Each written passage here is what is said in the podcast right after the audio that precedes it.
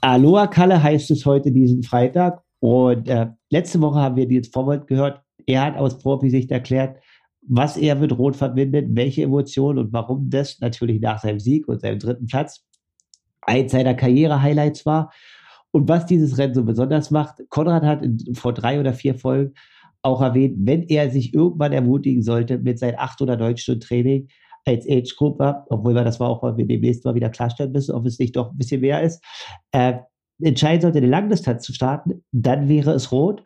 Und da dachten wir uns, okay, jetzt meiste kommen über Profis zur Sprache. Wie wäre es einfach äh, mal quasi die Empfindung und Emotionen aus Rot 2023 der Amateure hier zu transportieren, weil das sind ja auch die meisten der Zuhörer, auch wenn der eine oder andere Profi einschaltet.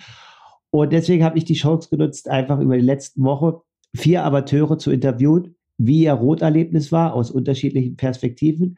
Den Anfang macht Marc Wenzel, danach folgt Jens Stehweiße, bevor Matthias Ulrich und Melanie Wiechert hier äh, 2023 Rot-Episode den Abschluss bilden. Herzlich willkommen, Marc, und danke, dass du dir Zeit nimmst. Ja, hallo Markus. Danke, dass ich Teil deiner, deines Podcasts sein darf. Du warst 2023 in Rot. Äh, ja, der ein oder andere Hörer kennt dich vielleicht aus der Vergangenheit, äh, weil du schon das ein oder andere Trainingslager mal mit mir gemacht hast und da haben wir dich auch schon mal interviewt. Aber nimm uns vielleicht mal mit, was sind deine zwei, drei ganz besondere Triathlon-Karriere-Highlights? Ja, ähm, ja, mein, meine absoluten Highlights ist sicherlich die Teilnahme am Ironman Hawaii letztes Jahr. Ähm, dafür habe ich viele Jahre darauf hintrainiert. Ähm, und es war auf jeden Fall ein, wahnsinniges Erlebnis, eine wahnsinnige Zeit, äh, vor allem, vor allem die, die Vorbereitungszeit, also die Jahre da, davor, ähm, um einfach, ja, um überhaupt dahin fliegen zu dürfen. Ja. Des Weiteren ist, ja, dies steht dies Jahr dann noch die 73 WM in Lachti an. Da habe ich mich letztes Jahr noch in Dresden qualifiziert. Das wird jetzt nochmal ein Highlight, ähm, worauf ich mich freue. Es ist jetzt ein paar Wochen. Ähm, und mein drittes Highlight, was quasi jetzt ein paar Wochen schon zurückliegt, ist ähm, die Challenge Rot, definitiv. Ähm, ja, soweit dazu.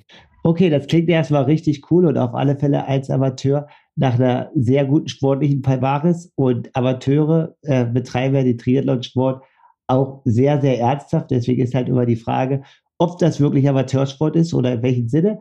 Aber darum soll es hier heute gar nicht gehen. Äh, es soll auch keine Schleichwerbung sein. Marc, du bist auch nicht unser Presenter, aber ich weiß auf alle Fälle, dass ich sie mir auch angeschaut habe und dass du letztes Jahr äh, über dein Ironman Hawaii für dich selber persönlich eine Doku drehen lassen hast.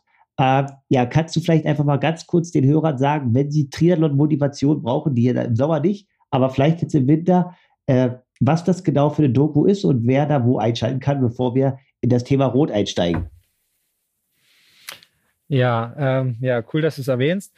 Ähm, ja, es war lustig. Ähm, die Doku sollte eigentlich ein privates Projekt werden, ähm, weil ich einfach mal was äh, haben wollte, in der Hand haben wollte, was man vielleicht irgendwann mal seinen Kindern oder Enkelkindern zeigen kann. Ähm, und dann habe ich das mit dem Freund zusammen das ganze Jahr quasi vor Hawaii gefilmt. Wir haben Trainings aufgenommen. Ähm, wir haben Aufnahmen für die, bei den Vorbereitungswettkämpfen gemacht. Ja, und mein Kumpel Tim, der hat, ähm, ja, der das hauptberuflich macht, der hat einen wahnsinnig schönen Film draus geschnitten, wahnsinnig emotional. Perfekt für eine 90 Minuten Rolleneinheit äh, Indoor. Geht genau anderthalb Stunden und zeigt quasi den Weg ähm, ab der Qualifikation, die ich 2021 in Südafrika gemacht habe, ähm, bis hin zum Ironman Hawaii, ähm, zeigt es halt die Vorbereitungs, ja, die vorbereitenden Maßnahmen, vorbereitenden Wettkämpfe, Trainings, äh, einfach die Zeit davor und natürlich dann auf Hawaii.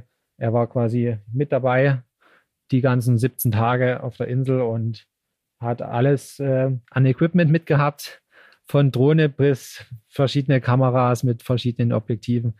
Wir waren ausgestattet wie, ja, wie manche, mancher äh, Journalist, wie so ein richtiges Kamerateam. War auf jeden Fall äh, wahnsinnig schön und ich bin noch mega zufrieden mit dem Film. Man kann ja auf YouTube sehen, Ähm, ja, wir haben jetzt schon die 100.000 Klicks geknackt in drei Monaten. Das ist schon, ja, berührt mich auf jeden Fall sehr. Ja, was muss ich eingeben? Also du erzählst jetzt hier schwer von deinem äh, Videofilm. Äh, jede, also nicht jeder der Hörer kennt dich. Ich kenne dich dadurch. Äh, Fuschig Limits hat darüber ja auch kurz eine ähm, Artikel geschrieben. Ich hoffe, das ist richtig. Nicht, wenn es jetzt Fushing Limits gab es ja jetzt auch, die haben sich getrennt. Äh, was muss ich eingeben, um es kurz zu machen, um jetzt äh, auf die Rolle zu steigen, um diesen Film zu schauen? Du musst einfach nur Triathlon eingeben. nee, du kannst bei YouTube eingeben Road to Hawaii, äh, Lebenstraum und dann sollte es schon ganz oben erscheinen. Ähm, direkt äh, über oder unter den ganzen anderen großen Dokumentationen, die über Hawaii irgendwo schon mal gemacht wurden. Ähm, ja, ich glaube automatisch, wenn du irgendwo dir Triathlon äh, ähm, Insights da reinziehst, wirst du automatisch irgendwann da landen. Okay, das ist ja zwar auf alle Fälle cool. Lebenstraum Hawaii, du sprichst es an. Äh, auf alle Fälle auch eine echt coole Sache, dass du da so viel Zeit und Mühe investiert hast, um das zu transportieren. Und die Klickzahlen sprechen ja dafür, dass das irgendwie vielen Amateuren aus der Seele spricht. Und da haben wir natürlich den perfekten Übergang zur Challenge Rot. Die war wohl dieses Jahr für 2024 wieder ausverkauft. Du hast 2023 teilgenommen. Äh, ja, nimm uns vielleicht mal mit. Also, ich weiß, dass du nach Hawaii nicht sportlich ausgebrannt warst, aber mir gesagt hast, boah, nächstes Jahr machst du mal vielleicht nur 73, paar Mountainbike-Rennen und so weiter. Hast dich aber doch für Rot entschieden. Wie kam es dazu? Ja, ähm, wie es dazu kam, ich muss sagen, nach Hawaii hatte ich erstmal so eine kleine Phase mit wenig Bock, ähm, wenig Bock auf Training, wenig Bock auf, auf Races. Ähm, hab dann aber so nach sechs, acht Wochen schon gemerkt, oh, ich würde doch schon gern noch was machen. Ähm, also das Rennen, das Rennfieber kam wieder, habe mich dann noch kurzfristig schnell äh, für Bahrain entschieden, habe noch ein 73 in Bahrain gemacht, weil ich den, die Winterpause nicht so äh, ohne, ohne Wettkämpfe ähm, in die Länge ziehen wollte. Und irgendwann kam dieser Gedanke, den wahrscheinlich fast jeder hat, ja, habe ich mich denn völlig verausgabt auf Hawaii? Habe ich denn alles abgerufen, was ich kann? Oder äh, liegt da irgendwo noch was äh, in meiner Macht, äh, was ich besser machen kann? Und ich würde behaupten, ne, ich bin mit Hawaii mega zufrieden, aber ich glaube, dass ich es besser kann und ich wollte einfach, ja, einfach ein, ein Rennen haben, wofür ich einfach äh, brenne und wo ich mich einfach nochmal testen kann. Und ja, wenn man sich mit Triathlon halt eine Weile beschäftigt, heißt es immer, man sollte es wenigstens einmal oder du solltest einmal Hawaii gemacht haben und einmal die Challenge Rot. Und die Entscheidung da zu starten, die ist mir nicht schwer gefallen. Ich habe glücklicherweise noch relativ spät einen Startplatz bekommen. Und dann würde ich behaupten, ab Januar, ab dem neuen Jahr war meine Motivation für die Challenge Rot auf dem, auf dem Niveau, wie es, äh, wie es für Hawaii auch war. Und ja, dann ging es halt los mit Struktur und Ordnung zum Ziel Challenge Rot. Ja, okay, das klingt auf alle Fälle dann schon wieder nach einem guten Ziel für 2023 und dann in Rot angekommen. Äh, ging zwar gleich voll in die Vollen und äh, jetzt in den weiteren Folgen äh, habe ich schon gehört, dass die Stimmung dort irgendwie eine andere ist, was man auch immer wieder hört. Nimm uns vielleicht mal mit in deinen Wettkampftag. Also, äh, du hast gesagt, du hattest sportlich hohe Ambitionen in dem Rennen, wolltest dort viel erreichen. Wie läuft das Ganze ab, wenn man als Amateur ein bisschen nach dem Profi startet oder später? Ist das Schwimmen anders als andere Rennen oder wie, was, wie zeichnet sich das Schwimmen äh, in Rot ab? Was ist besonders und äh, ja, was kann man da schon mitnehmen oder aufsaugen? Ja, also ich fange ich es jetzt mal ein bisschen strukturiert an, vom, ab, ab dem Schwimmen überhaupt. Also man muss vielleicht sagen, ich wollte, ich wollte mich, ähm, ich bin im, im Bereich Sub 9 gestartet. Also dieses Sub 9 Projekt äh, beinhaltet quasi, ähm, du meldest dich an in der Hoffnung, dass du das Rennen unter neun Stunden finishst und bekommst dann 500 Euro ja, Startgebühr zurück. Das ist erstmal ein wahnsinniger Anreiz. Und wenn du dieses, äh, wenn du dich dafür entscheidest, um bei Sub 9 zu starten, ähm, hast du automatisch eine, eine, zeitige Startzeit. Das ging 6.50 Uhr bei mir los. Ähm, also um 4 Uhr aufstehen. 6.50 Uhr war mein Start direkt nach dem Providam. Und da ist schon, da merkt man schon, dass dieses Rennen in Rot ein ganz anderes Niveau hat wie ja, wie manch andere große Langdistanzveranstaltungen, der Kanal ist einfach nur voll mit Menschen. Man muss sich es einfach vorstellen, man nimmt ein Fußballstadion und packt einfach alle Leute, die in dem Stadion sind, rechts und links vom Kanal hin über die Brücke und du hast einfach so ein 360-Grad-View ge gemacht und hast nur Menschen gesehen und das ist schon, das ist schon mega besonders und ja, dann bist du da am Wasser, an der, an der Startleine. Wir mussten da fünf Minuten Wasser treten. Ähm, und ich habe tatsächlich meine Support-Crew äh, im Wasser noch erkannt. Es war schon cool. Ja, also das ist, ja, keine Ahnung. Wer, wer Sportler ist und von Emotionen lebt, der ist dort auf jeden Fall bestens aufgehoben. Ja, ja okay, du erzählst das Schwimmen schon als mega emotionale Achterbahn, beziehungsweise nur aufwärts. Danach geht es auf die Radstrecke. Wird es dort weitergelebt oder tritt dort der typische Triathlon-Moment der Stille ein? Ähm, nee, also von Stille ist da überhaupt nie die Rede. Ähm, es war so, ich bin äh, ziemlich gut geschwommen, bin da relativ ja, weit vorne aus dem Wasser rausgekommen und wir hatten eine wahnsinnig gute Radgruppe. Ich würde jetzt mal sagen, irgendwas so zwischen sieben, acht, neun, zehn Leute. Ähm, hatten eine wahnsinnig wahnsinnig gute, äh, gutes, ähm, wie sagt man, Rennen in der ersten Runde vor allen Dingen. Also da, da lief auch alles äh, sehr fair ab, muss ich sagen. Wird in der zweiten Runde alles schwieriger, da irgendwo, ja, mir aus Versehen mal in, irgendwo in, in, bei jemandem im, im Windschatten reinzurutschen. Ähm, und gerade die erste Runde, die ist von Emotionen gespickt. Es gibt so viele Nester, wo, wo einfach Menschen stehen, wo die, die Dörfer einfach, ja, dich da, da feiern, wenn du da durchballerst. Und äh, das, der erste Berg ist dieser Berg in Greding. Ja? Also alle reden ja immer von diesem Solarberg. Ja, dazu kommen wir dann noch später noch. Aber der Berg in Greding, der ist um einiges länger und steiler und dort stehen auch viele Menschen. Und man muss eben, man muss eben echt sich zusammenreißen, da einfach nie zu überziehen. Ja? Also man muss ein bisschen cool bleiben da.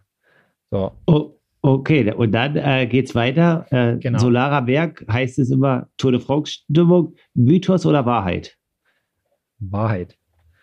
Ähm, Kilometer 76 würde ich jetzt mal behaupten, ist das ungefähr. Ja, ich erzähle mal, wie ich es erlebt habe. Ich komme, ja, du kommst da irgendwo mit, mit 40 Sachen da durch, ein, durch einen Ort gefahren, um so eine leichte Rechtskurve und dann merkst du schon, oh, jetzt, jetzt fängt es an äh, zu kribbeln. Also ich persönlich bekomme da halt Gänsehaut und da können halt 30 Grad und plus sein. Ähm, das werden immer mehr Menschen, die, ja, die stehen dann halt in fünf, sechs Reihen nebeneinander. Irgend, am Anfang gibt es da noch Zäune, wo die Zuschauer hinter den Zäunen sind und irgendwann mitten am Berg ähm, gibt es keine Zäune mehr. Dort ist der Moment, ähm, wo die Zuschauer einfach nur so einen halben oder einen Meter vor dir auseinandergehen. Ähm, du hast eigentlich zu tun, dass du da niemanden umfährst, ähm, dass du niemanden umrempelst oder dass dir niemand irgendwie äh, vors Rad läuft. Und unter diesem ganzen Trubel, ja, du guckst natürlich, wo sind deine eigenen Leute, deine eigenen Supporter. Meine Freundin war da, meine Freunde waren da, meine äh, Familie war da. Ähm, ich habe nicht viel davon gesehen, weil ich wusste nicht, wo sie stehen. Ne? Du guckst rechts, links, rechts, links und ja, und du bist ja in zwei Minuten über diesen Berg drüber gefahren. Ne? So, also es ist ein relativ kurzer Kick. Und ich würde mal behaupten, also es gibt keinen kein Kohlenhydratgel-Hersteller, der so ein geiles Gel hat, äh, was dir in so kurzer Zeit so einen Schub verpasst, wie die Menschen, die da, die dich da hochpeitschen, diesen Berg. Ähm, ich muss glatt mal in meine, meine Aufzeichnung reingucken von meinem Garmin. Aber ich würde sagen, so 400, 500 Watt fährst du da hoch und spürst einfach nichts. Ja, also äh, du spürst am Berg vielleicht nichts. Vielleicht, wenn du drüber bist, dann, dass sie deine Beine brennen. Aber für die zwei Minuten bist du völlig in Trance. Okay, du sprichst an, äh, Trance, du hast die Kilometerzahl angesprochen. In der zweiten Runde ist es dann natürlich hoffentlich ähnlich. Danach ja. geht es auf die Laufstrecke. Natürlich, äh, du hast gerade gesagt, keine Kohlenhydratzufuhr kann das bieten. Also voller Energie, voller Euphorie auf die Laufstrecke. Wie geht es da weiter? Wird die Stimmung dort transferiert Oder wird es dort dann auch an dem einen oder anderen, wenn man nach der Wechselzone rausläuft, etwas ruhiger? Ja, Laufstrecke grundsätzlich, ähm, was richtig, was richtig cool ist, ist die Transition 2. Ähm, Habe ich so als AK-Athlet das erste Mal erlebt. Ich komm, mir kommst da angefahren, du springst von deinem Rad, die nehmen jedem AK-Athleten das Fahrrad ab, was sonst me meistens nur Profis genießen dürfen. Du gibst dein Fahrrad einfach ab, die, die kümmern sich darum, dass es halt an Ort und Stelle ähm, angehangen wird. Ne? So, dann kriegst du schon deine Tüte zugereicht. Also das ist auch jetzt anders wie bei, bei Ironman. Ähm, die kümmern sich, dass du deine richtige Tüte bekommst und die helfen dir auch ähm, im Wechselzelt dein Zeug ein- und auszupacken. Ne? Also die haben ja auch mein, mein Stirnband dann ausgepackt und die Brille gereicht, die Socken gereicht. Also du kriegst dort ein echt ein All-Inclusive-Paket. Das muss ich echt mal hervorheben, weil das ist so ein, ein Riesenunterschied zu Ironman zum Beispiel. Ähm, ja, diese Hilfsbereitschaft. Und das bekommt halt jeder Athlet. Ne? So. Und wenn du dann rausrennst, äh, sind die ersten Meter auf jeden Fall mit Zuschauern gespickt. Ähm, überhaupt kein Problem, da, da äh, ja, loszurennen. Ähm, der erste Hotspot ist sicherlich am Kanal, so bei Kilometer vier bis fünf. Da ist so eine Kreuzung, wo man dann dreimal insgesamt vorbeikommt. Da stehen echt viele Leute und dort ist auch richtig Musik an und Stimmung. Ähm, Richtung Kilometer zehn, also den Kanal hoch, kommt nochmal ein, ein Hotspot unter so einer Brücke, wo auch nochmal ein bisschen Stimmung ist. Ich würde sagen, der schwierigste Part, ähm, was jetzt schwierigste Part, vielleicht jetzt nicht schwierig in der Hinsicht, ähm, was die Kilometer angeht, aber der einsamste Abschnitt ist so zwischen Kilometer 15 und 25, weil man da den Kanal quasi runterläuft, hinten umdreht und wieder hochläuft. Und die 10 Kilometer sind so die ziemlich einsamsten, obwohl da auch ein, äh, mal eine Verpflegungsstelle kommt. Aber dies, das ist halt vergleichbar mit dem Energy Lab auf Hawaii wo einfach auch dann Zuschauerverbot ist auf Hawaii. Ähm, wenn man dann wieder zurückkommt bei Kilometer 25 ähm, an diese besagte Kreuzung, die man auch am Anfang ähm, durchläuft, dort ist dann wieder richtig Action und da ist, äh, ja, da musst du dich einfach zusammenreißen. Ähm, ja, dann hier einfach plötzlich schneller zu laufen, nur weil da halt Leute stehen. Ne? Ähm, dann wird es nochmal schwierig, ähm, die vorletzten ja, also Kilometer, ja, Kilometer 30 bis 35 ist nochmal richtig eklig. Ähm, da geht es so stufenmäßig, so Step, Step by Step geht es immer höher bis zu einem Wendepunkt. Das tut nochmal richtig weh. Das ist auch relativ äh, einsam dort. Und der Rückweg ist dann, ja, ist dann ganz okay, leicht bergab, beziehungsweise gerade. Ähm, die Ortschaften haben alle ähm, sind alle voll mit Menschen. Und also ich würde mal behaupten, dass die, die letzten fünf Kilometer kann man nochmal richtig genießen. Danach geht es dann ins Stadion. Ist es einfach so wie quasi abklatschen, das war's, tschüss, auf Wiedersehen? Oder ist es was ganz anderes? Ja, ähm, im Stadion, ja, du kannst es machen, wie du willst. Du kannst, du kannst da reinrennen und durchballern, weil du vielleicht irgendeinen, irgendeinen Rekord brechen willst und irgendeine Zielzeit äh, im Visier hast, die du halt knacken willst. Oder du rennst da rein und äh, spazierst da gemütlich deine, deine Support-Crew ab, kannst da alle nochmal abklatschen, kannst da einfach nur ins Ziel gehen. Ähm, du rennst, du gehst da quasi im Stadion nochmal wie so eine, eine ganze Runde. Ne? Ähm, ich habe, ja, ich habe bei meinen Leuten einfach abgeklatscht, bin ganz normal ins Ziel gerannt. Ähm, das Schöne ist, es gibt nach dem Ziel so eine, so eine Meted Kiss Zone wurde da eingerichtet, dass du deinen liebsten äh, Mitmenschen da einfach direkt nochmal begegnen kannst nach deinem Zieleinlauf, damit die dich einfach mal ja, drücken können, wie auch immer. Ähm, das wurde, ich glaube, dieses Jahr das erste Mal eingeführt, soweit ich das mitbekommen habe. Äh, war ganz cool, weil man, ja, von anderen Veranstaltungen kennt man es ja, man ist im Ziel und irgendwie ist alles verboten. Ne? Ähm, es sei denn, du bezahlst für 500 Euro irgendein so VIP-Ticket, damit dein, deine Supporter da irgendwo in den Zielbereich rein dürfen. Und das hat Challenge auf jeden Fall äh, echt gut gelöst. Und ja, das war es dann zum Zieleinlauf. Ja. Okay, dann hast du erzählt, hast du dein Ziel erreicht mit den unter neun Stunden oder hat was bis gefehlt? Und wie geht das Projekt Challenge Rot bei dir weiter? Ja, ähm, es hat leider nicht ganz geklappt mit den Sub 9. Äh, die Uhr ist dann bei 908 ich glaube, 37 Sekunden stehen geblieben.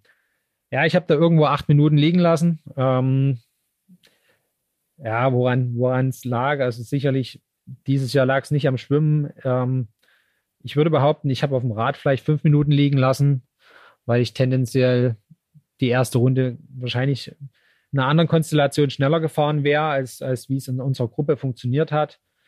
Ähm, und mein Marathon, der war jetzt, der war schon ziemlich gut für meine Verhältnisse, aber ich habe da auch bei Kilometer 15 so Magenkrämpfe bekommen.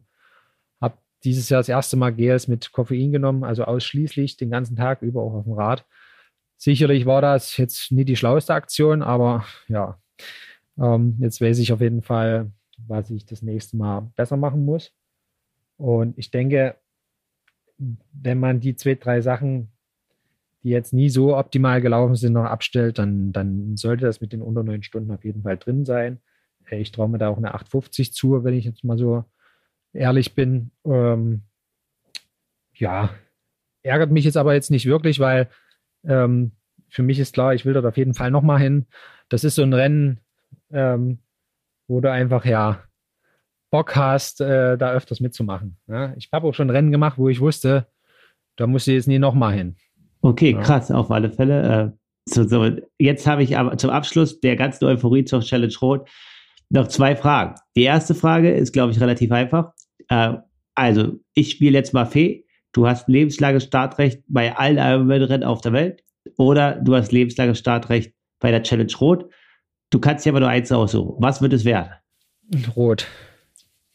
Okay, die Frage war einfach. Jetzt wird es ein bisschen komplizierter. Der Mythos Hawaii, du kannst als AK-Athlet so oft du willst auf Hawaii starten oder du kannst so oft du willst äh, in deinem Leben in Rot starten. Rot. Oh, die Antwort überrascht mich etwas. Äh, was sind die Gründe, dass jetzt doch äh, Rot dort dir mehr gibt? Also du hast es natürlich übertragen, aber wahrscheinlich, ja, irgendwann ist man sportlich nicht mehr ganz so ambitioniert, aber warum dann trotzdem rot?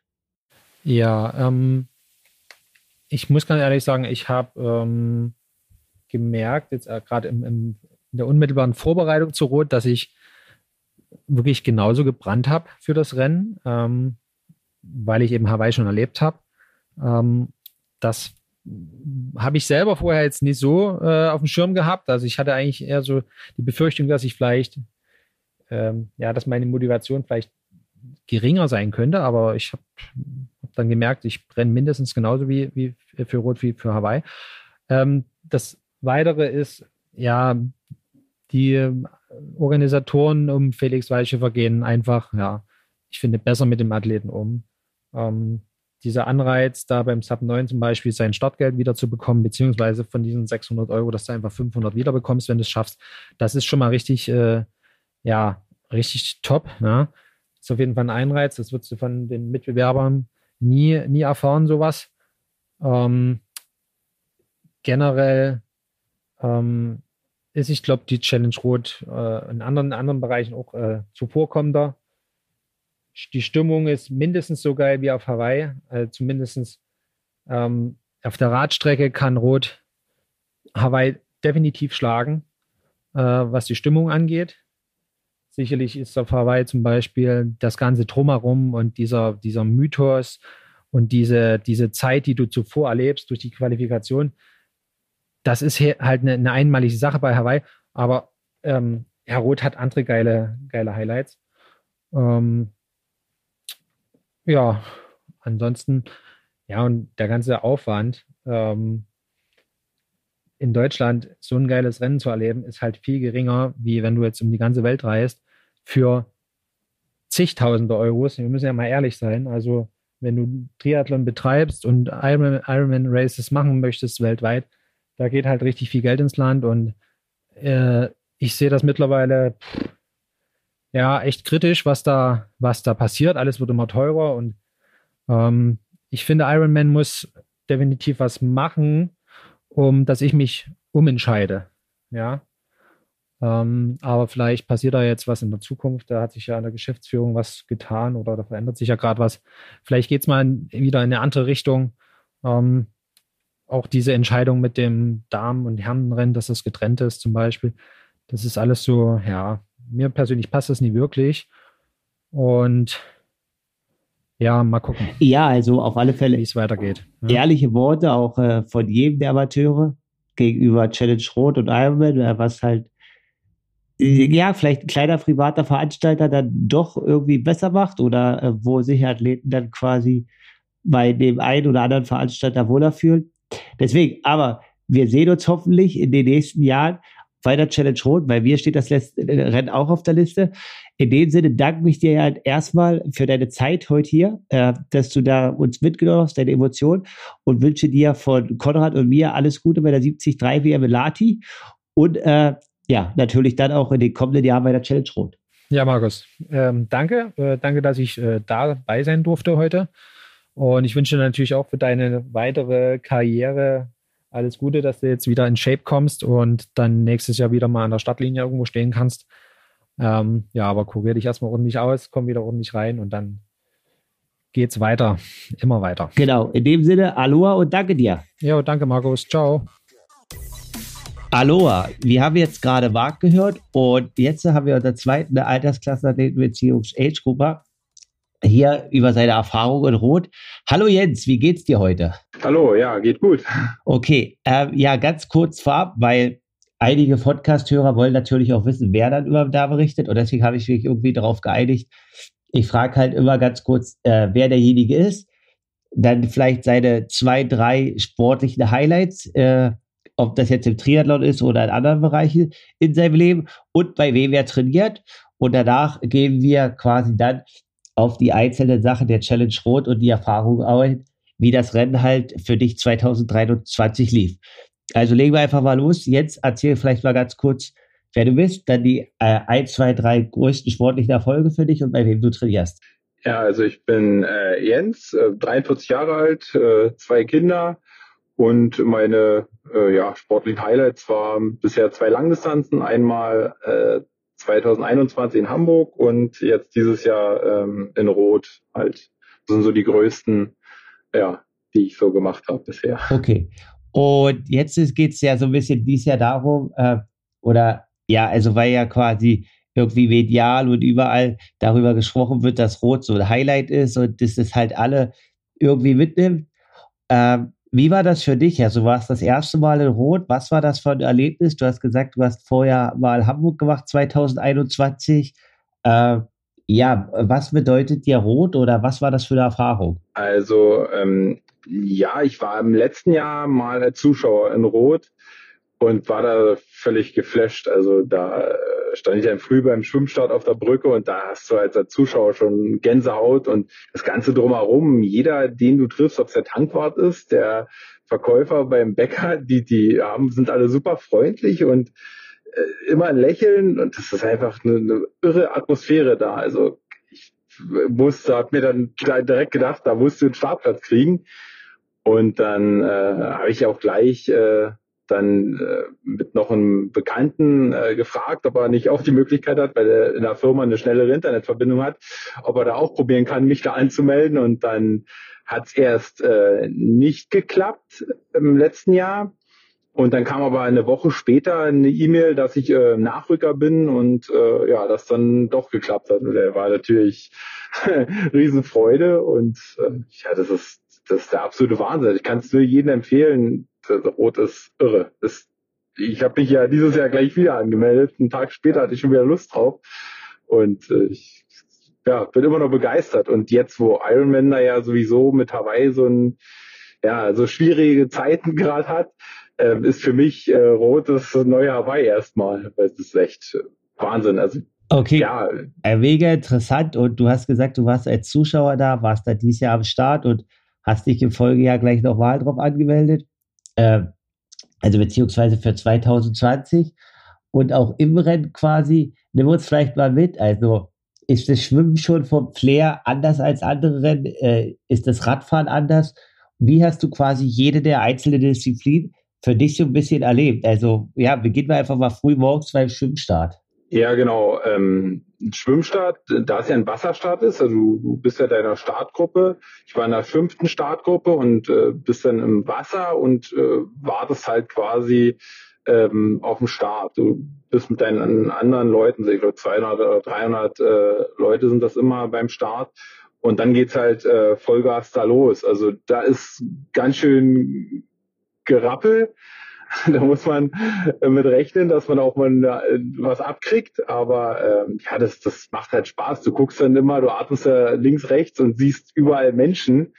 Und das, das, ja, du bist halt einfach wirklich das Adrenalin, das schießt da die ganze Zeit rein und äh, gibt keine Pause. Also immer wenn du guckst, äh, beim Atmen siehst du immer Leute. Du, du bist die ganze Zeit, die Stunde vergeht so schnell. Das ist irre beim Schwimmen. Okay, und dann beim Radfahren, also die Radstrecke ist ja dann, äh, hat ja doch einige Höhenmeter und äh, irgendwie hört man dann immer wieder von den Athleten, dass das dann trotzdem irgendwie im Flug vergeht und äh, man die Anstiege gar nicht richtig merkt. Wie hast du das nachempfunden, äh, quasi im Rennen dann, auch an dem Tag, quasi zwecks den Zuschauern, äh, die Anstrengung? War die so da oder merkt man die wirklich gar nicht? Naja, du kommst erstmal dann aus dem Wasser raus und dann äh, kriegst du, siehst du ja, weißt du ja, wo dein Beutel ist, dann hast du halt überall auch Helfer und dann geht's aufs Rad und auch da, da überall Zuschauer, du, das vergeht da wirklich äh, wie im Flug. Wenn du dann am Solarer Berg bist, dann da, da freust du dich dann schon, dass du es in der zweiten Runde nochmal hast, wenn du dich ein bisschen beeilst. Und von daher drückst du da nochmal ein bisschen drauf, dass du es halt nochmal so schön voll erlebst. Und das, das vergeht wirklich schnell. Ich habe mir auch erst Gedanken gemacht mit den Höhenmetern, weil ich bin die Strecke abgefahren am Donnerstag mit dem Auto noch und dachte mir schon, oh wei, äh, Greding, der Berg da hoch, oh, habe ich gedacht, Mensch, das ist ja doch nicht ohne. Aber das, das macht, merkt man gar nicht so doll. Also das geht einfach, weil überall Leute stehen, die feuern dich an, die, die ganze Umgebung, das ist einfach klasse. Also ich, ja. Okay, dann hast du jetzt gesagt, äh, Du hast dich gleich fürs Jahr 2024 nochmal angemeldet, äh, weil die Motivation so groß ist für das Rennen und so weiter. War dir das schon auf der Laufstrecke bewusst, dass du nächstes Jahr wieder in Rot starten möchtest? Oder war es dann auch einfach, okay, dieses Erlebnis im Ziel und das dann alles erstmal sacken lassen, aber die Begeisterung und dann im Nachhinein? Also eigentlich habe ich es auf der Radstrecke schon beschlossen. Und dann, ähm, da ich beim Laufen da etwas eingegangen bin, da habe ich gedacht, jetzt hast du hier sowieso eine Rechnung offen, äh, konnte es nicht durchlaufen und das ist eigentlich mein Anspruch, dass ich da nirgends gehen möchte, sondern durchlaufen. Da habe ich das schon äh, für mich so, so festgelegt. Und da Hawaii äh, ja, ja so schwierig äh, ist bei Ironman, ähm, ist für mich rot gesetzt. Also da, da möchte ich erst mal hin, bis dann irgendwann mal wieder ruhige Zeiten Ironman sind und dann werde ich nochmal probieren, mich da zu qualifizieren. Aber erstmal Rot absolut äh, mein Ding. Das werde ich jetzt so machen. Okay, der klingt richtig gut und man hört auch natürlich die Begeisterung bei dir in der Stimme, äh, obwohl das erst natürlich jetzt äh, dann zweieinhalb Wochen her ist. Und äh, ja, was halt noch ist, was ich fragen will, ist, du bist natürlich einer der wenigen, du hast gesagt, du warst 2023 am Start und hast es geschafft, 2024 nochmal einen Startplatz zu ergattern. Ist es dann so quasi, dass du der einer von denen warst, die dort am Montag gezeltet haben? Oder hast du zweimal auf diese Karte Online-Anmeldung gesetzt? Und für alle Altersklassenathleten, die irgendwie da nicht campen möchten und das mit der Online-Anmeldung, also ich habe den ersten interviewten Marc, der hat halt auch dann vier, fünf, sechs Freunde gefragt, die alle gleichzeitig versuchen. Aber vielleicht hast du den ein oder anderen Insight-Tipp, wie man es dann doch schafft, weil du es ja jetzt zwei Jahre in Folge an den Start geschafft hast?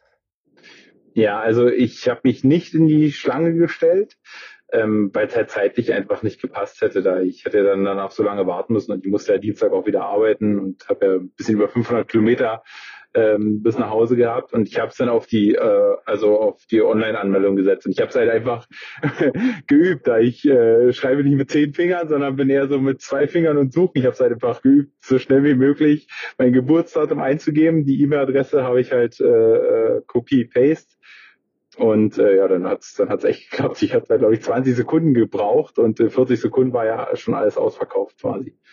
Ja, und äh, mega cool und auf alle Fälle Glückwunsch auch von meiner Seite, dass du dann nächstes Jahr das nochmal erfahren kannst, beziehungsweise erleben wirst. Und dann sprichst du es an, äh, du bist Athlet und hast natürlich auch wie viele Altersklassenathleten den Traum von Hawaii. Ich bin jetzt natürlich auch ein bisschen näher dran, weil du einer von den wenigen Athleten bist, den ich betreue im Training. Dann haben wir natürlich auch, äh, also darf, dass ich dich betreuen darf, äh, haben wir quasi auch darüber gesprochen, dass es halt jetzt irgendwie keinen Sinn macht, da ja 2024 äh, da versuchen, alles auf eine Karte zu setzen und du hast halt dich für den bisschen längeren Weg entschieden, weil du natürlich dann auch wirklich sagen willst, wenn dann Hawaii dann irgendwie, dass da auch Vollgas und äh, eine richtig große Chance besteht, dass du die Quali holst. Ähm, wie siehst du das Ganze einfach von der Entwicklung auch als Altersklassenathlet? Also ist es so, dass dann viele wirklich dann ja sagen, weil Hawaii dann doch irgendwie komplizierter wird, setze ich dann doch wirklich auf Rot. Und äh, weil das dann halt natürlich keine WM ist, aber einfach dieses besondere Rennen und irgendwie schon ein besonderes Flair. Oder wie war das denn für dich mental, sagen, okay, Hawaii muss erstmal hinten aufgeschoben werden, äh, nicht aufgehoben, das Ziel besteht weiter, aber kann Rot das ersetzen oder wie ist da dein Gefühl, sage ich mal? Ja, also Hawaii ist halt der Mythos, ne, der, der, da, deshalb habe ich mit der Langdistanz auch angefangen, weil es mein Traum ist, mal in Hawaii zu starten und nicht nur so mit den anderen Age-Gruppern, sondern im Feld halt mit Profi-Frauen und Profi-Männern, also so wie man es halt kennt. Und da das jetzt nicht mehr so möglich ist und ich bin auch kein so ein Überflieger wie jetzt äh, andere Altersklassenathleten, die da locker äh, 820, 840 oder äh, sowas werde ich nicht schaffen von den Zeiten. Daher ist es für mich echt in weite Ferne gerückt. Ich bin der Meinung, wenn man sich die Zeiten anguckt, ähm, du musst unter deutlich unter neun Stunden sein, um dich richtig zu qualifizieren. Und das ist halt auch mein Anspruch. Äh, ich, ich möchte das schaffen und ich möchte nicht nur so nachrücken, sondern ich möchte das richtig schaffen. Und von daher, ja, wird es halt nächstes Jahr nicht klappen, weil ich denke, die die Startfelder, die werden äh, so eine Performance alle hinlegen, dass ich da so einfach keine Chance habe. Also hoffe ich, dass es sich alles wieder normalisiert. Und bis es soweit ist, ist für mich Rot das Rennen, was ich eigentlich so oft wie möglich machen möchte. Weil das, das, das ist, ich habe es ja von der Langdistanz in Hamburg halt 2021, es war Corona halt, aber selbst wenn das richtig gelaufen wäre, glaube ich, mit der ganzen Stimmung, so kann das, kommt das nicht an Rot ran. Und daher, das ist irre. Man muss es einfach mal erlebt haben. Ob bei Zuschauer oder als Athlet. Egal, das, das ist ein Wahnsinnsrennen. Irre. Wie, wie, wie freundlich die Leute sind, was, wie die dich mitnehmen. Begeisternd, also. Ja, also ist ja. krass. Das hört man jetzt auch äh, bei allen Interviewpartnern, die hier bei uns im Podcast sind dass es halt irgendwas Besonderes ist. Äh, es steht zwar kein WM-Label davor oder dahinter, aber dass der Mythos natürlich in Hawaii ist, so wie du sagst, aber das Rot da nicht viele Prozentpunkte braucht äh, und dem vielleicht nicht mehr ganz so viel nachsteht und äh, ja, viele halt wirklich auf die Karte setzen.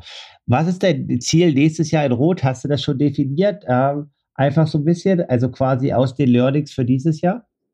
Ja, also wir haben ja drüber gesprochen, da du mich ja trainierst.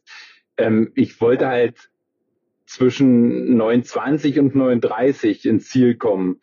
Und ich habe da einfach äh, mit der Verpflegung, äh, glaube ich, äh, Mist gebaut, also nicht ausreichend auf dem Rad dabei gehabt. Und das möchte ich eigentlich deutlich besser machen, weil ich habe es in Hamburg geschafft, alles äh, ohne Gehpausen. Und das möchte ich in Rot auf jeden Fall auch. Und ich denke, da bin ich auf einem guten Weg und habe auch ja direkt angefangen weiter zu trainieren äh, nach Rot. Und ja, ich äh, denke, wir schaffen das. Ja, ich denke auch, auf alle Fälle. Erstmal Rot 2024 und dann 2026 mit einer etwas längeren Vorbereitung Hawaii.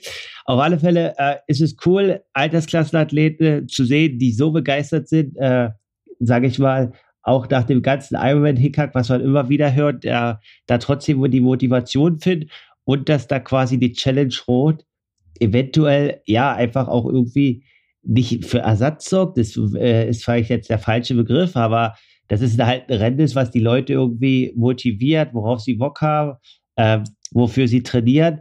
Da man halt schon äh, des Öfteren hört, dass das mit Hawaii den ein oder anderen Amateurathleten so ein bisschen die Füße weggerissen hat. Deswegen äh, finde ich das cool und das ist auch der Grund, warum ich diese Sonderfolge Motivation der Altersklassenathleten in Rot zu starten hier aufnehme. Und vielen Dank für deine Zeit und deine Information und gutes Training. Ja, vielen Dank, Markus. Alles klar. Jens, dann bis dann. Ciao. Ja, tschüss.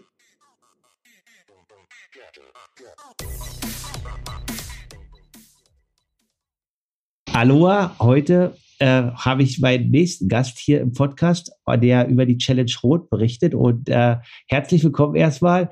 Und danke für deine Zeit, Matthias. Ja, vielen Dank. Ähm, ich ja, sag mal guten Tag und äh, freue mich, äh, bei dir zu sein, mit dir mal wieder zu sprechen. Hoffe, dir geht's gut. Ja, mir geht's soweit ganz gut. Ich bin auf dem Weg der Besserung. Und ganz kurz für die Hörer, äh, erzähl mal ganz kurz, also du bist Matthias, kommst aus der Altmark, machst Triathlon. Äh, wie lange machst du schon Triathlon? Was sind so vielleicht deine zwei, drei Highlights? Äh, Triathlon technisch in deinem Leben, die du quasi als äh, Amateurathlet erleben durftest. Ähm, hol uns da vielleicht ganz gerne mal ab. Ja, ich bin Matthias, ähm, komme von den Triathlon-Füchsen aus Osterburg, bin wohnhaft und bin auch groß geworden in der äh, schönen altmärkischen Stadt Seehausen, ähm, mache Triathlon, oh, andersrum. Meinen ersten Triathlon habe ich 2000 und, ich glaube 2000 oder 1999 gemacht. Ähm, dann gab es mal eine Phase so um 2010, 11, 12 rum, wo ich das ein bisschen intensiver gemacht habe und dann wurde es dann eigentlich nochmal heftiger ab 2018, dann auch mit den Triathlon-Füchsen. Ja, Highlights äh, als erstes sicherlich zu nennen, die Langdistanz in Rot. Der Traum, glaube ich, von vielen Triathleten. Darum geht es ja, glaube ich, auch hier im Podcast mit den verschiedenen Gesprächspartnern, die du hast. Ähm, zweites Highlight ähm, war die Vorbereitung eigentlich auf Rot insgesamt mit den verschiedenen Wettkämpfen auch davor, weil wir uns ja fast zwei Jahre vorbereitet haben, dadurch, dass äh, 2020 Corona-bedingt kein Wettkampf in Rot stattfand, äh, aber diverse kleinere Wettkämpfe, so wie in Quedlinburg oder dann auch äh, vor Rot in äh, Gdynia in der Nähe von Danzig stattfinden konnten. Und drittes Highlight, Markus Weißer, haben wir schon mal drüber gesprochen, 2004 ähm, konnte ich dich ähm, bei der Schlammschlacht in Osterburg äh, noch in Grenzen, in die Grenzen weisen. Ja, das war danach sicherlich nicht mehr möglich. Aber da warst du noch jung und noch nicht ganz so stark auf dem Rad. Und da durfte ich Zweiter werden und du konntest hinter mir Dritter werden. Ja, alles gut. Äh, auf alle Fälle äh, auch ein prägendes Rennen bei weiterem sportlichen Werdegang, was wir damals auch durch die Triathlon-Füchse Osterburg den Gang an die Sportschule nach Ostern ermöglicht hat. Sonst äh, wäre ich wahrscheinlich nie zum Triathlon gekommen oder dort gelandet. Und äh, ja, so führen die Wege dann wieder zusammen. Du hast es erzählt, du warst selbst in Rot 2022 äh, am Start und 2021. 21, okay, Entschuldigung. Und äh, ja, hast dich dann quasi zwei Jahre darauf vorbereitet. Warum Rot für diese lange Vorbereitung und ja, warum nicht irgendeine andere Langdistanz? Also was hat dich damals fasziniert, in Rot zu starten? Ja, muss ich ein klein wenig ausholen. Also 2018, wie gesagt, wieder angefangen mit, ähm, mit Triathlon, äh, auch bedingt dadurch, ähm, dass ich äh, wieder zurück in die Altmark gekommen bin äh, mit Ronald äh, Triathleten, weiß nicht, ob du ihn auch im Podcast hast, ähm, hier aus Seehausen, ähm, wieder viel gemeinsam trainiert haben. Wir kannten uns äh, vom Studium schon her und ähm, genau. Und dann war der Wunsch schon da zu gucken und auszureizen, was im Triathlon möglich ist. Man ist dann auf Halbdistanz gegangen 2019, ähm, habe dann die Halbdistanz in ANC und in Uelzen gemacht, die innerhalb von einer Woche zu absolvieren sind und dann gesagt, okay, wenn es dafür reicht, und das hat jeweils gereicht und war auch jeweils unter fünf Stunden, das war so das Ziel, dann reicht es vielleicht auch für eine Langdistanz und dann hat man das Pensum auf sich genommen, was dann notwendig ist. Ähm, das kennst du selber, man braucht ja immer Ziele, um dann auch ein bisschen strukturierter zu trainieren. Und ja, dann ging es eigentlich los und äh, dadurch, dass man äh, insbesondere mit Ronald einen Trainingspartner hatte, aber auch noch zwei, drei andere, die hier in Seehausen beziehungsweise ähm, auch im erweiterten Umfeld der Triathlon-Füchse ähnlich äh, trainieren wollten und an längeren äh, Wettkämpfen teilnehmen wollten, ähm, fiel es dann recht leicht. Ja, 2020 ist bekannt, dass Rot nicht stattgefunden hat. Corona-bedingt, sprich, das Ganze wurde nochmal um ein Jahr verschoben. Wir hatten ein Jahr mehr Zeit zu trainieren, konnten 2020 Gott sei Dank in Quedlinburg dann noch eine Halbdistanz absolvieren. Wunderschöner Wettkampf, kann ich eben nur empfehlen. Ähm, und dann war der volle Fokus auf Rot und äh, wir durften ja dann nochmal eine Verschiebung mitmachen vom Juli in den September und hatten dann im September zum Termin Anfang September wunderbares Wetter, weil im Juli, glaube ich, an dem Wochenende war sogar richtig schlechtes Wetter. Ja, und dann ging's, waren wir alle ganz gespannt, was uns in Rot erwarten wird, ähm, voller Vorfreude. Ja, und die ist dann auch nicht enttäuscht worden okay, du berichtest gerade von deinem Erlebnis 2021 und sagst, okay, das hat sich alles gelohnt, die ganze Vorbereitung und so weiter.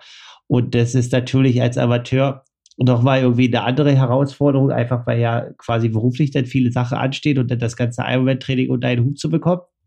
Dieses Jahr 2023 äh, warst du als Zuschauer da.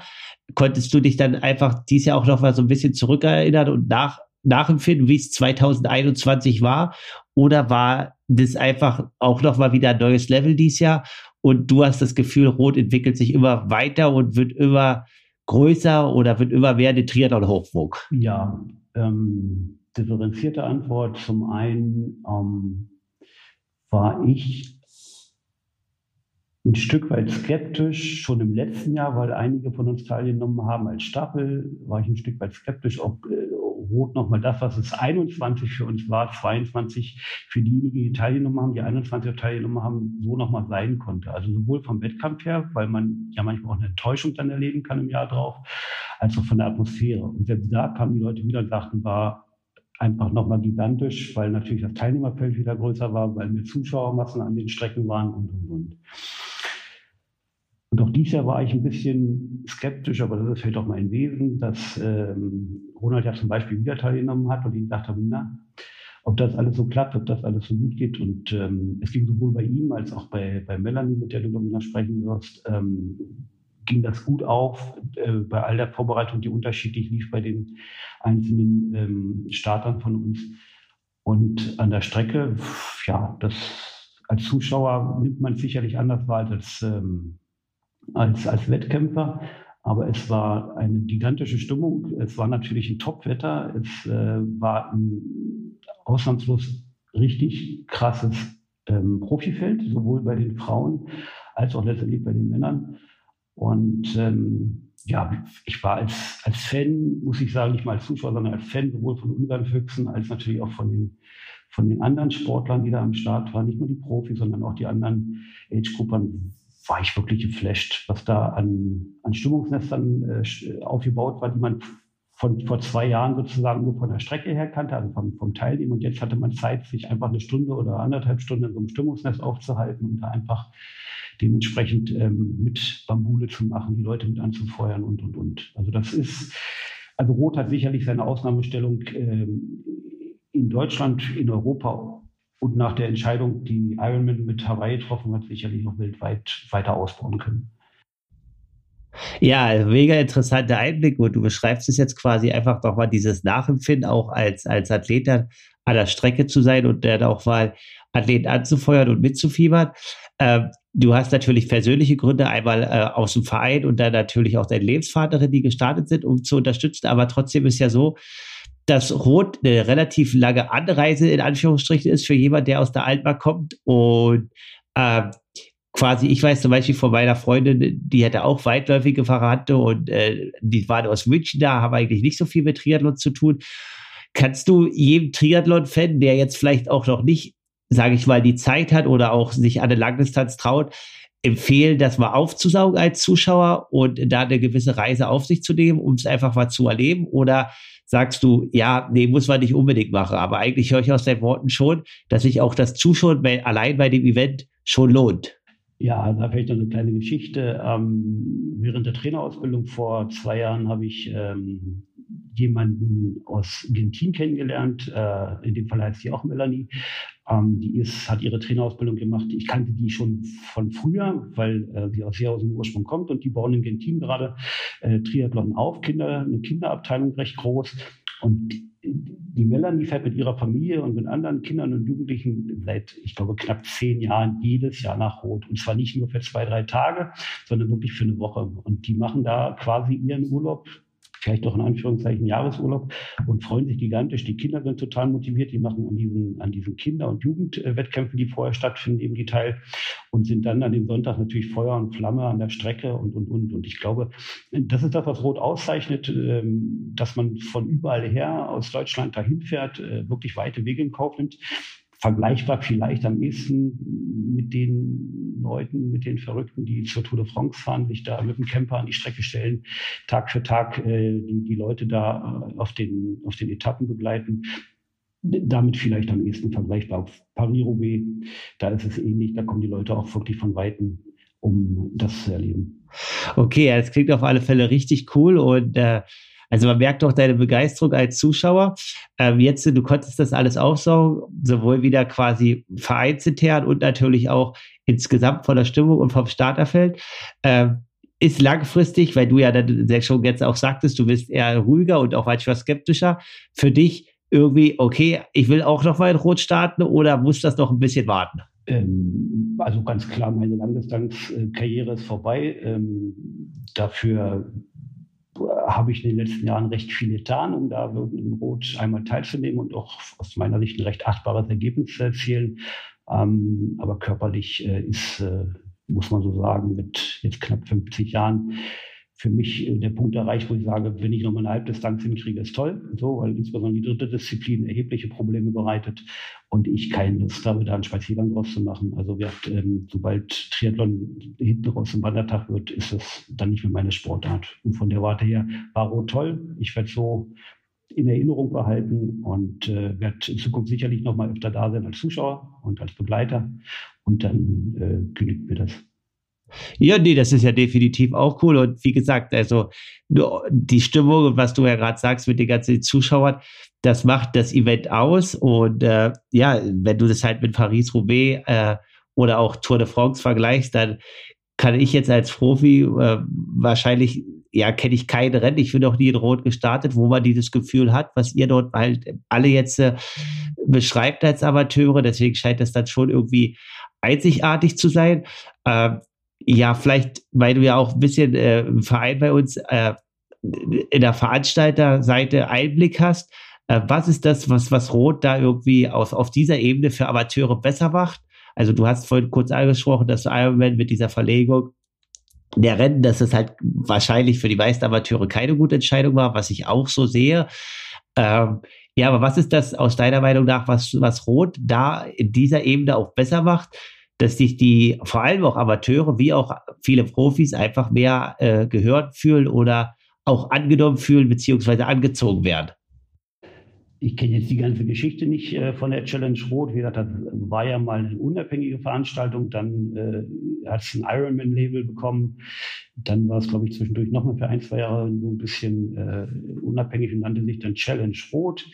Ähm, ich glaube, ähm, zum großen Teil hängt das mit der Familie Walkshöfer zusammen. Da ist insbesondere natürlich jetzt äh, aktuell oder seit mehreren Jahren schon der Felix zu erwähnen, ähm, der dem nach außen hin einen extrem positiven Anstrich gibt. Bei all den Problemen, die es da gab, gerade in der Corona-Zeit, äh, war die Challenge oder der Challenge Rot immer in der Lage, rechtzeitig zu kommunizieren mit einem Video, mit einer E-Mail an die Teilnehmenden, ähm, um zu sagen, wir müssen verschieben, das wird in diesem Jahr nicht stattfinden. Wir müssen gucken, wie wir unsere Leute bezahlt kriegen. Wenn ihr die Möglichkeit habt, uns Geld sozusagen nicht das ganze Startgeld wieder zahlen zu wollen, sondern Geld dazulassen, dann versprechen wir euch für die nächsten Jahre zwei zusätzliche Startmöglichkeiten und, und, und.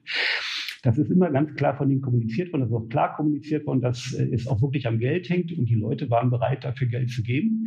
Ähm, die Klarheit ist, glaube ich, wichtig. Die Klarheit und die Verlässlichkeit, dass dann auch Dinge stattfinden. Und man muss sagen, 2020, in dem Jahr von Corona, haben sie es geschafft, zu dem eigentlichen Starttermin oder äh, eigentlich, wo eigentlich die Veranstaltung stattfinden sollte, äh, Wochenende zu machen mit Autokino, so dass man äh, relativ geschützt sozusagen in seinem eigenen Auto äh, in der Veranstaltung folgen konnte mit Interviews von Pushing Limits und mit Videos dazu, mit Grüßen von Frodeno, von Kienle und Co. Ähm, und da stand Felix Weichshöfer, nicht nur seine Mitarbeiter oder irgendwelche ähm, äh, äh, Volunteers, sondern stand Felix Weichshöfer da und hat die, diese, diese äh, ähm, da gab es so kleine Boxen mit, mit, mit einer Flasche äh, ähm, Erdinger drin und ähnlichen Dingen drin, die man da überreicht kriegt. Und er stand selber mit da und ich muss sagen, also das, dieser Moment, dass er selber sich mit hinstellt und selber die Leute begrüßt und denen dankbar sagt, äh, dass er sich freut, dass sie da sind, dass sie zur Veranstaltung halten, das äh, macht sicherlich den großen familiären Anstrich dieser Veranstaltung aus und natürlich den großen Unterschied zu, zu Ironman, die ja letztendlich, ja, Private Equity inzwischen sind, nicht? Ja, nee, definitiv. Und äh, das hört man immer wieder von allen, die da irgendwie starten von euch. Das ist halt irgendwie, obwohl es so eine riesen Veranstaltung ist, dann trotzdem, was du gerade erwähnst, auch der Geschäftsführer dann in irgendeiner Art und Weise trotzdem versucht, zu jedem Athleten eine, eine Bindung zu äh, ja, bekommen oder die dort entsteht, was natürlich dann auf menschlicher Ebene ja eine sehr hohe Leistung ist und was wahrscheinlich dann nicht jedem einfach so gelingt, wie du halt jetzt sagst, was bei Ironman teilweise dann für, vor allem auch für Amateure, dann einfach nicht gegeben ist. Ja, er hat natürlich den Vorteil, er muss seine Veranstaltung nicht skalieren, wie Ironman nicht. Ironman muss gucken, wie kriegen wir es hin, in verschiedenen Orten unsere Veranstaltung durchzuführen, wo sind die Leute, die Ansprechpartner, was die Strecken angeht und, und, und. So, und ähm, da hat er aufgrund auch der Vor, oh, was heißt Vorarbeit, aufgrund der Arbeit innerhalb der Familie, also auch sein, seines verstorbenen Vaters damals und, und, und, und seiner Mutter, hat er natürlich die Kontakte zum Landratsamt, zu den verschiedenen Städten, zu den Bürgermeistern und, und, und. Das ist alles, äh, hat man das Gefühl, Gefühl, organische wachsen. Da wird sicherlich auch mal Probleme gegeben haben, die sind nicht großartig nach außen die konnte man gut wegmoderieren. Und er selbst hat eine Art, du siehst ihn und äh, quatsch kurz mit ihm und denkst, ja, komm, mit dem könntest du abends sozusagen auch ein Bier trinken gehen und und und und wahrscheinlich nicht drei Stunden unterhalten. So, das Gefühl gibt er dir halt. Und ähm, das ist klar, dass Ironman das nicht annähernd so umsetzen kann. Ja, auf alle Fälle cool und äh, danke auch auf alle Fälle erstmal für dein fundiertes Wissen und auch quasi deine Empfindung, die du hier gegenüber dem Rennen hast und das jetzt auch sehr gut geschildert hast. Ähm, natürlich hat man das alles in Erinnerung, aber was das dann halt auch mit dem einzelnen Athleten halt macht, das, was du halt beschreibst mit diesem Autokino und sowas, das sind ja alles Sachen, die jetzt quasi 2023 dann vielleicht für den einen oder anderen gar nicht mehr so präsent sind und äh, ja, deswegen auf alle Fälle danke für die Insights und den Rückblick hier zur Challenge Rot. Ähm, Genau, also, und wenn du fragtest, Ronald, der kommt zu einem anderen Thema noch ins Podcast, äh, weil der befindet sich gerade im Urlaub. Aber ich bin erstmal froh, dass ich so viele von euch aus dem Verein hier habe, die da auch ihr, äh, über ihre Erfahrung berichtet haben oder darüber berichten wollen. Ja, hab vielen Dank, wie gesagt, äh, dass du es äh, uns auch möglich machst, darüber zu berichten. Ähm, und wenn wir dich in irgendeiner Art und Weise unterstützen können, weißt du ja, dann sind wir auch da. Genau, in dem Sinne, Dankeschön, Matthias. Aloha, bis demnächst und wir hören uns. Aloha. Genau. Tschüss.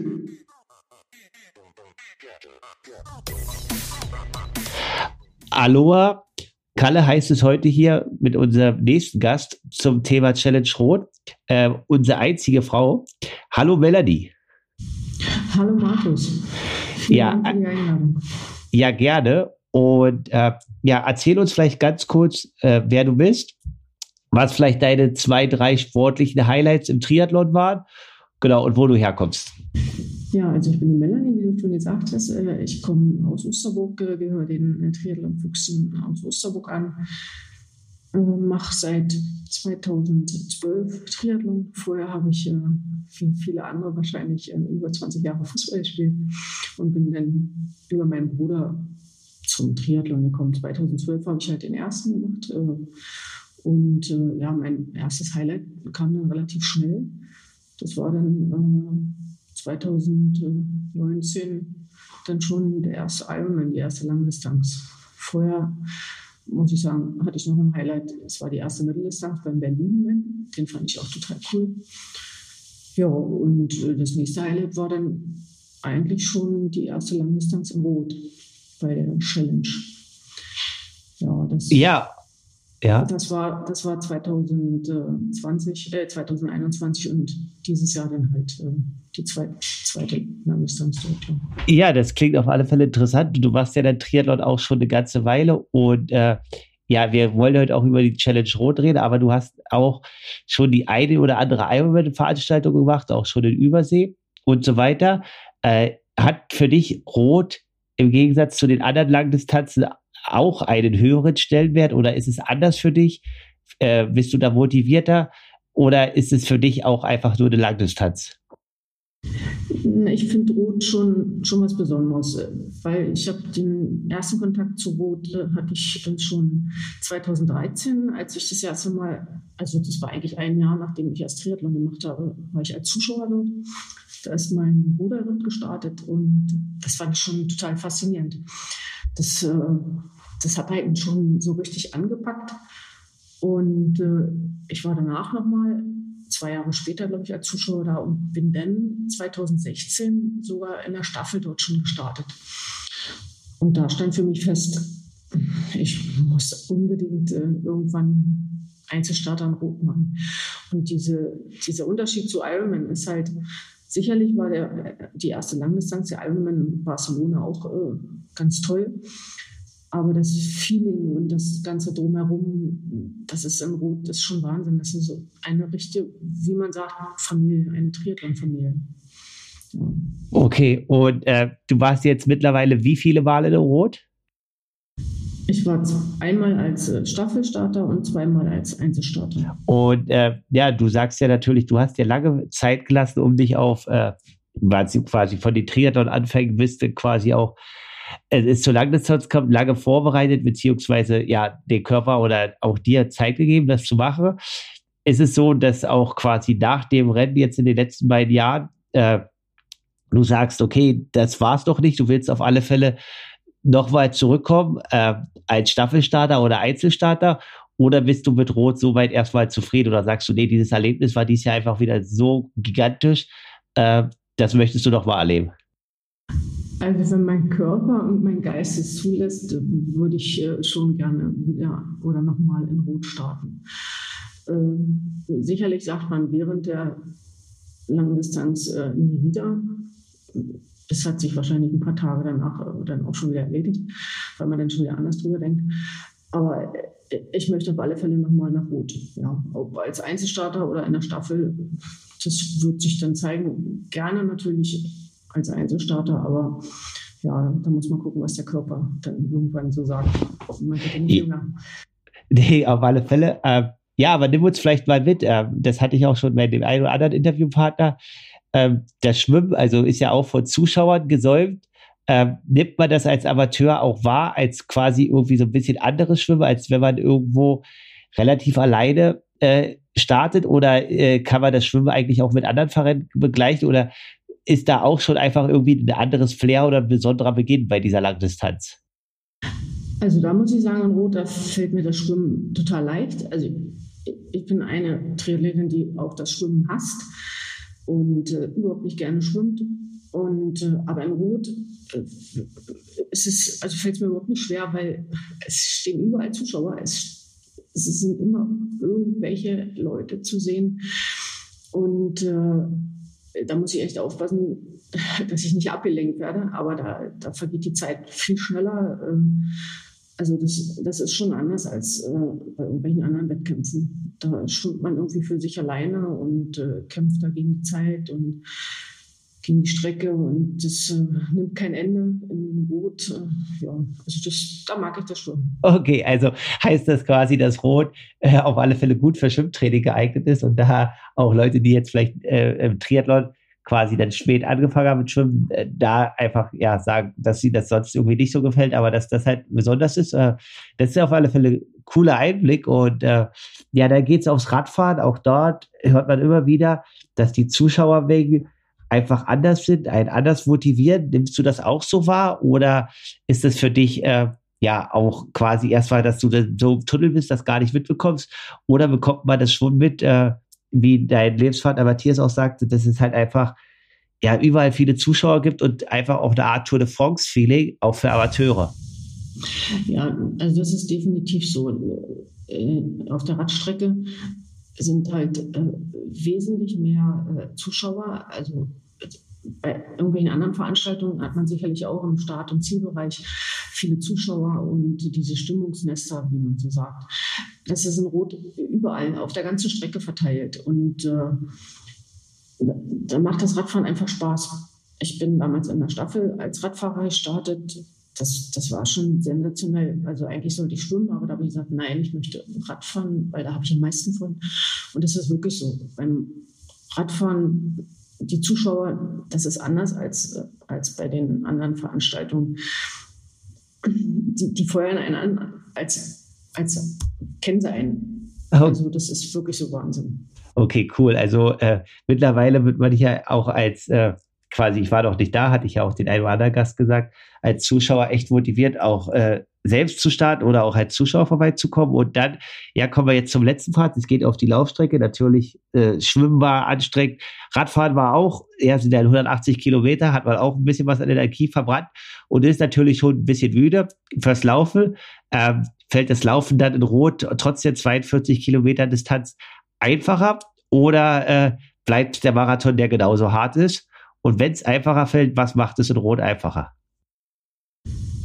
Also mir ist es diesmal nicht einfacher gefallen, muss ich sagen. Also ich hatte echt zu kämpfen. Es war echt schwer.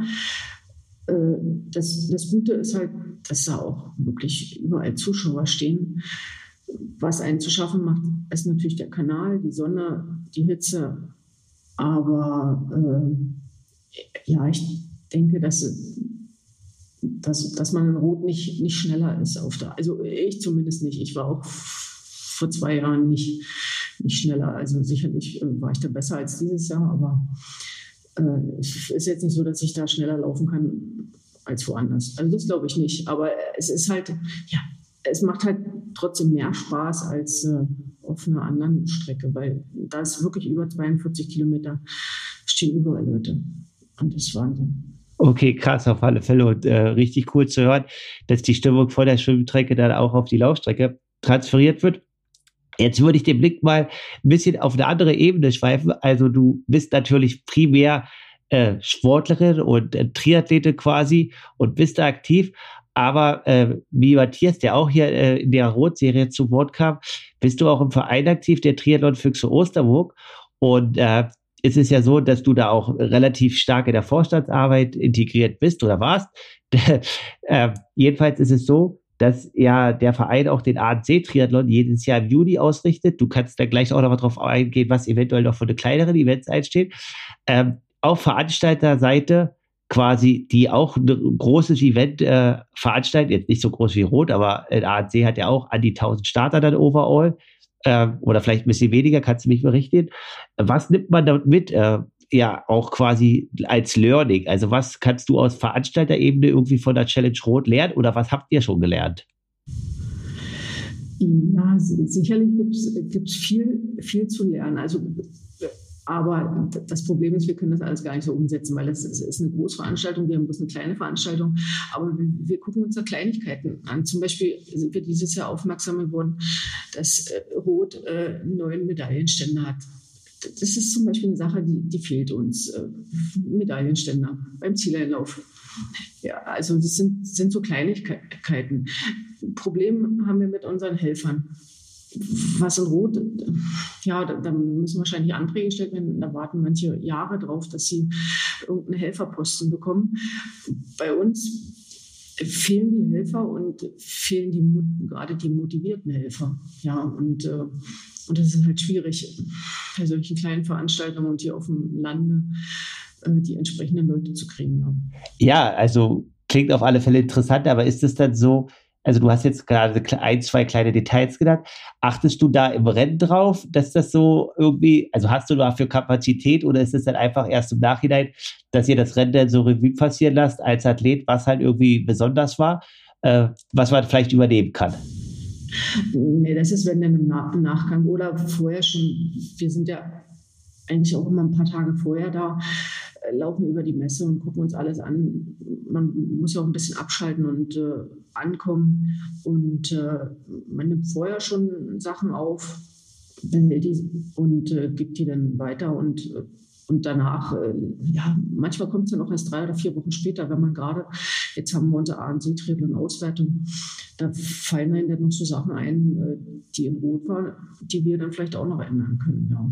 Also es, meistens ist es im Nachgang. Also während des Wettkampfes eigentlich nicht. Also da komplett abgeschalten. Also da zähle nur ich, da ist, ist egal, was der ANC-Triathlon macht. Nee, das soll auch so sein, weil, wie gesagt, ich habe ja auch gesagt, vorrangig äh, ist man ja auch als Athletin oder als Athletin rot und das äh, soll dementsprechend so sein. Wir haben äh, quasi die größte Veranstaltung des Vereins jetzt, äh, in dem du quasi im Vorstand mit bist, äh, angesprochen oder ich auch, also ich bin ja auch Vereinsmitglied bei Triathlon Füchse Osterburg. Äh, welche kleinen Veranstaltungen stehen dies Jahr noch an, äh, quasi an denen der ein oder andere Hörer, wenn er noch Lust hat, teilnehmen kann? Ja, wir haben jetzt zum Beispiel am 20. August äh, unser Ahrensee Open Water, das ist ein Freiwasserschwimmen im Ahrensee. Das ist jetzt unsere dritte Auflage. Äh, da war zum Beispiel letztes Jahr, hat man das äh, hinbekommen, dass äh, SCM-Schwimmer, also vom äh, SC Magdeburg, äh, Jugendschwimmer da waren, unter anderem der Bruder von Isabel Gose Und äh, da kommen dieses Jahr auch wieder ein paar Starter. Ja, also da sind natürlich noch äh, Teilnehmer herzlich willkommen. Dann haben wir im September noch den Altstadtlauf in Salzwedel. Und dann war es das für dieses Jahr auch. Dann, äh, ja, ich denke, das reicht dann auch. Wir hatten ja im Frühjahr haben immer unsere Schlammschacht, das ist ein Cross-Duathlon und äh, den Altmarklauf und unseren ANC-Triathlon und jetzt noch die beiden kommenden Veranstaltungen. Und ich denke, äh, das äh, ja, sollte genug sein für unseren kleinen Verein. Ja, definitiv. Äh, da findet sehr viel statt und äh, alles ehrenamtliche Arbeit und da kann man auch immer nur sage ich mal, an alle Leute, Helfer und auch im Hintergrund äh, Organisator, Organisateure, die das im Verein leisten, den Hut ziehen. Und äh, cool, dass es solche Veranstaltungen auch gibt und auch dass der ANC-Triathlon halt weiterhin diese Resonanz zeigt. Also man liest ja zum Beispiel, keine Ahnung, äh, was halt eine Kultveranstaltung war, wie Heidelberg und so weiter, äh, was jetzt natürlich jetzt nicht in Sachsen-Anhalt liegt, aber äh, quasi, ja, jetzt muss ich kurz überlegen, welches Bundesland, in Baden-Württemberg, äh, ja, was halt abgesagt werden musste, wegen Helfermangel und so weiter, was du halt ansprichst. Und äh, ja, da kann man hoffen oder sagen, versuchen, dass halt hoffentlich mehr Leute motiviert sind und sich dann da quasi so wie in Rot mit als Streckenrad stellen und einfach versuchen, auch das Flair aufzusaugen. Ja, genau. Also wir sind auch immer noch dankbar, dass wir auch immer noch Sponsoren haben, weil sonst äh, können wir uns die Veranstaltung oder einige Veranstaltungen auch nicht äh, leisten. Weil ja, wenn die Einnahmen nicht reinkommen und äh, die Ausgaben höher sind, dann ist es auch schwierig. Aber bis jetzt kommen wir ganz gut klar und äh, wir können immer noch unsere, unsere Vereinsmitglieder motivieren, dass sie helfen. Sicherlich nicht alle, aber das ist auch normal. Und, ja, Genau. Nee, definitiv auf alle Fälle. Äh, ja, auch dir vielen Dank, Joshua, für die Einblicke der Challenge Rot. Wir hier im Podcast und alle anderen, denke ich, drücken dir die Daumen, dass du in den nächsten Jahren äh, da wieder am Start stehst. Aber ich denke, nach dem, was du erzählt hast äh, hier von der Challenge Rot, das war ja ein guter Wettkampf, aber ja, du bist ja auch in der Lage gewesen, schon in Ironman mit Magen-Darm zu finishen äh, denke ich, dass du auch in Rot wieder, äh, Rot wieder ein gutes Rennen machen kannst, weil der Kopf ist auf alle Fälle da. Und da wünsche ich dir eine richtig, richtig gute Vorbereitung. Ja, vielen Dank. Und äh, dir wünsche ich auch alles Gute, ne, dass du wieder voll fit wirst.